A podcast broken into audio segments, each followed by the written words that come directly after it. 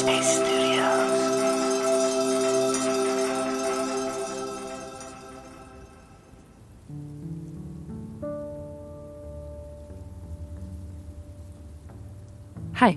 mein Name ist Miriam.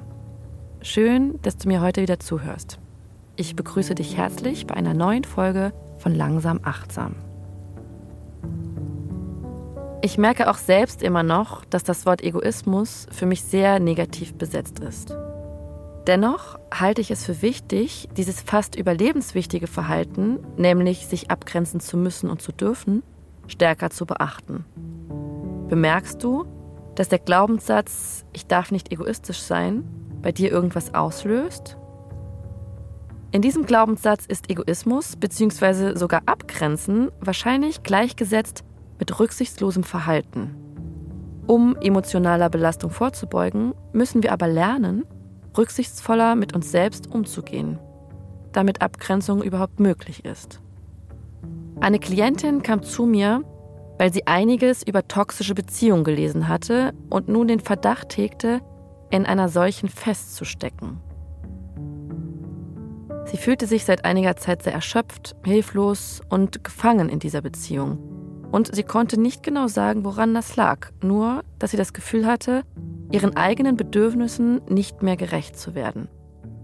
Wir schauten uns zusammen die Beziehungsdynamik an und stellten fest, dass die Klientin tatsächlich ihre Bedürfnisse vollständig nach den Vorstellungen und Erwartungen ihrer Partnerin richtete und sich gar nicht mehr traute, ihre eigenen zu kommunizieren, geschweige denn ein lautes Nein, ich möchte das nicht auszusprechen. Sie hatte große Angst, ihre Partnerin zu kränken und ihre Wut spüren zu müssen. Sie berichtete von einer Situation, in der meine Klientin von der Arbeit erschöpft nach Hause kam und eigentlich nur noch entspannen wollte. Sie wollte nicht mehr vor die Tür und auch nichts Ausschweifendes von ihrem Tag erzählen, sondern brauchte einfach nur Ruhe. Die Partnerin, die offenbar an dem Tag nicht so viel erlebt hatte, bezeichnete sie als Egoistin und Drama Queen und dass sich immer alles um ihren Willen drehen würde. So beugte sich meine Klientin den Ansprüchen ihrer Freundin und traf sich noch mit gemeinsamen Freunden, obwohl sie dafür eigentlich viel zu müde war. Die Folge war eine unruhige Nacht, weil sie eben keine Zeit hatte, ihren Tag zu verarbeiten. Aufgrund ihrer alten Glaubenssätze war sie sich selbst nicht ganz sicher, nicht doch egoistisch zu sein, und so fielen die Beschimpfungen der Partnerin auf fruchtbaren Boden. Anderen Menschen Grenzen setzen, eigene Bedürfnisse erkennen, sie zu artikulieren und nach ihnen zu handeln, sind meiner Erfahrung nach die wichtigsten, aber auch schwierigsten Verhaltensweisen, die wir brauchen, um mental stabil zu sein. Ich möchte heute mit dir etwas mehr über das Thema Abgrenzung sprechen. In Zeiten, in denen wir sowieso schon gestresst sind und noch mehr von genau dieser Abgrenzung bräuchten, vernachlässigen wir es oft leider enorm und bringen uns damit noch weiter in die Abwärtsspirale. Dabei ist es hilfreich, dass wir tatsächlich über unseren eigenen Schatten springen und mutig Nein sagen. Öfter Nein zu sagen oder auch zuzugeben, dass man eben etwas nicht alleine stemmen kann, kann ein kleines Microhabit sein. Ein weiterer Schritt könnte sein, die Eltern, Schwiegereltern, unsere Bekannten, ArbeitskollegInnen um Unterstützung zu bitten oder sogar professionelle Hilfe in Anspruch zu nehmen. Denn das ist völlig okay und auch eine Art gesunder Egoismus, der manchmal lebenswichtig sein kann und uns vor Erschöpfung oder sogar Burnout rettet. Das gelingt häufig besser, wenn wir uns ein Stück weit zeigen. Und damit meine ich unsere Gefühlslage und die aktuelle Situation beschreiben, um Mitgefühl zu wecken.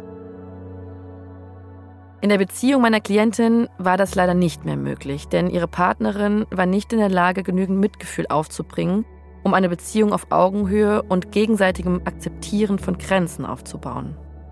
Dennoch war die Analyse der Beziehungsdynamik für meine Klientin sehr hilfreich. Ein Wunsch erfüllt sich nur, wenn du ihn auch äußerst.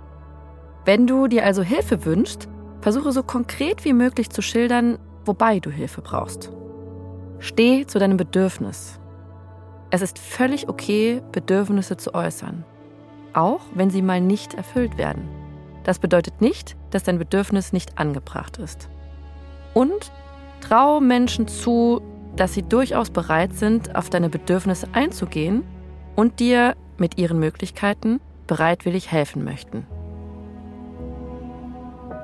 Wenn du es schaffst, regelmäßig kleine Check-ins in deinen Alltag einzubauen, ist es sehr wahrscheinlich, dass du genau das schaffst, und zwar zufrieden durch dein Leben zu gehen. Stell dir Reminder in dein Smartphone, kleb dir Zettel an den Spiegel, den Kühlschrank und äh, meinetwegen ans Waschbecken, die dich daran erinnern, jetzt tief ein- und auszuatmen und das mit der Frage, was brauche ich gerade, was kann ich mir Gutes tun, zu verbinden. Nur so kommst du langfristig an deine Bedürfnisse und hast dann die Chance, für dich zu sorgen. Wenn du mehr über das Thema erfahren möchtest, gib doch mal in der Headspace-App meinen Namen Miriam ein. Dort findest du eine Meditation von mir über achtsame Kommunikation. Ich wünsche dir, dass du jeden Tag ganz kleine Momente für dich schaffst, um dir bewusst zu machen, dass du für dich sorgen darfst und auch solltest. Mit etwas Geduld und Übung wird dir das auch bald gelingen. Falls du mehr zu dem Thema Kommunikation von Bedürfnissen erfahren möchtest, such doch mal in der Headspace-App nach meinem Namen. Dort findest du eine Meditation genau zu dem Thema. Ich habe mich sehr gefreut, dass du dir die letzten Minuten Zeit genommen hast, um mir zuzuhören. Alles Liebe und bis bald.